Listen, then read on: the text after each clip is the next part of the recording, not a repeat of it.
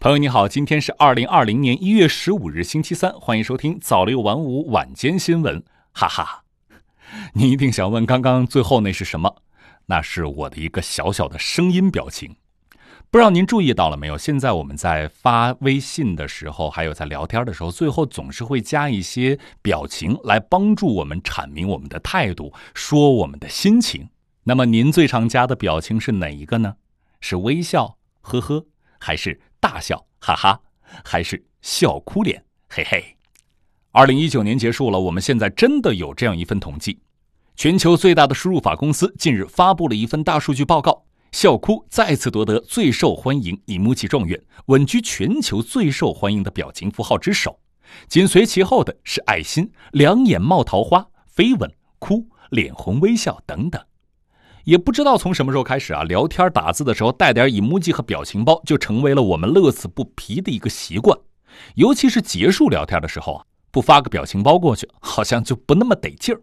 甚至有人运用 emoji 的技能，已经达到了炉火纯青的地步，自己开发出一套比摩斯密码还安全的 emoji 交流方式，一般人压根儿看不懂。国外某公司曾在2015年进行了一次数据统计。那时，光在国外某社交平台上，emoji 表情笑哭就被使用了六十五亿次。全球人民用一年时间，在一个网站单个 emoji 上就花掉了一百二十一 G 的流量。不仅如此啊，大火的 emoji 如今还成为很多品牌的广告营销元素，出周边、做广告，甚至还有专属的节日。每年的七月十七日被设为世界 emoji 日，这不禁让人好奇啊。从一九九九年初代 emoji 在日本诞生，直到现在，小小的 emoji 究竟有什么魔力，让这么多人都喜欢它，而且热度不减呢？对此，有专家认为，emoji 和表情包能够大受欢迎，与他们能在最短时间表达最丰富的情感离不开联系。重庆师范大学心理学教授周小燕以笑哭为例进行了分析。他说，笑哭之所以受欢迎，也反映了当下人们在社交关系和聊天中无奈的一种心境。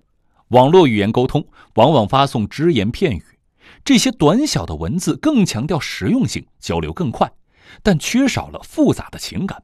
表情包呢，恰好可以弥补文字背后的情感传递。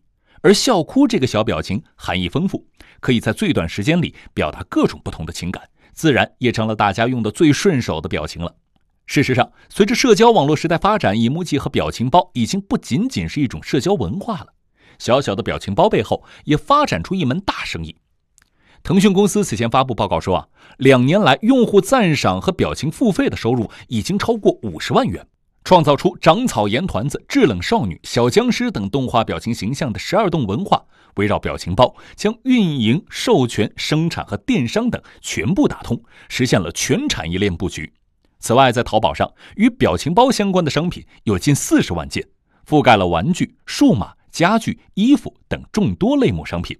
然而啊，伴随着 emoji 和表情包的风靡，也不禁让人思考：语言文字的复杂性和主导性会不会被表情包削弱乃至威胁呢？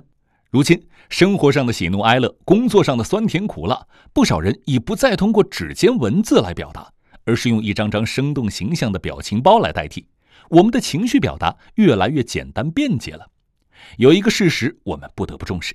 那就是表情包确实让世界的沟通变得短平快了，但它正在降低有些人遣词造句的能力和耐心。